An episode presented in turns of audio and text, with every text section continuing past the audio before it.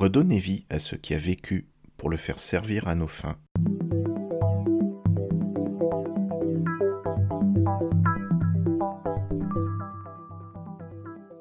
Une nouvelle religion apparaît. Celle qui lui préexiste s'efforce de la marginaliser en s'appuyant sur des traditions enracinées, des rituels, des pèlerinages, des hiérarchies, des communautés organisées, des édifices emblématiques symboliques et puissants. La nouvelle religion, elle, affiche une vocation universelle. Elle se retrouve objectivement dans une relation de jeu à somme nulle avec celles qui lui sont antérieures. Pour s'imposer, elle doit les exclure, ou bien les intégrer en se posant comme une synthèse supérieure. Le prophète de cette confession monothéiste est visité en songe par un ange qui le conduit nuitamment dans la cité sainte des religions préexistantes. Dès lors, cette ville devient l'une des cités saintes de la nouvelle foi.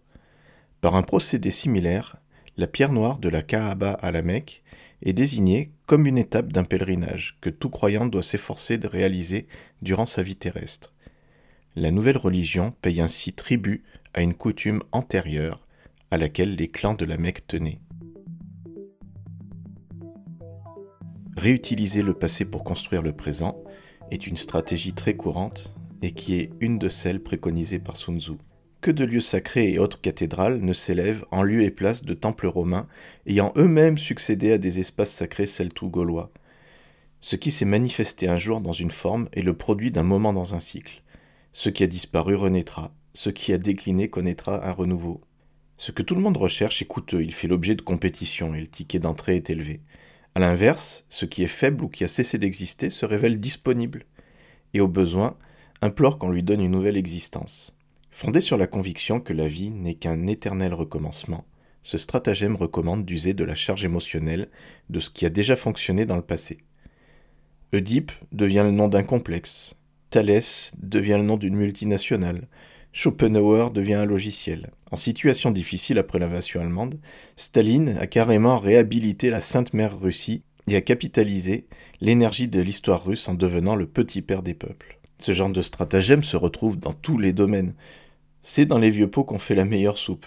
C'est pas les designers qui vous diront le contraire. Philippe Stark, par exemple, il s'est rendu célèbre en relookant systématiquement des formes et des objets basiques qui avaient fait leur preuve dans le passé.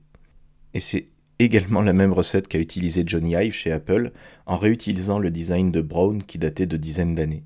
Un coup de choix de matériaux et d'un design situé entre la reproduction fidèle et les concessions limitées au modernisme, il leur confère une nouvelle existence sans prendre le risque d'une invention radicale plus difficile à propager.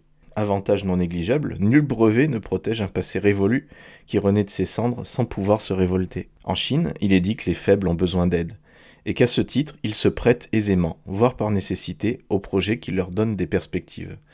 L'alliance des faibles, en l'occurrence du passé, en l'occurrence des souvenirs d'un ancien temps, est moins coûteuse et surtout moins risquée que l'alliance des puissants, de ce qui est actuellement à la mode. À bientôt.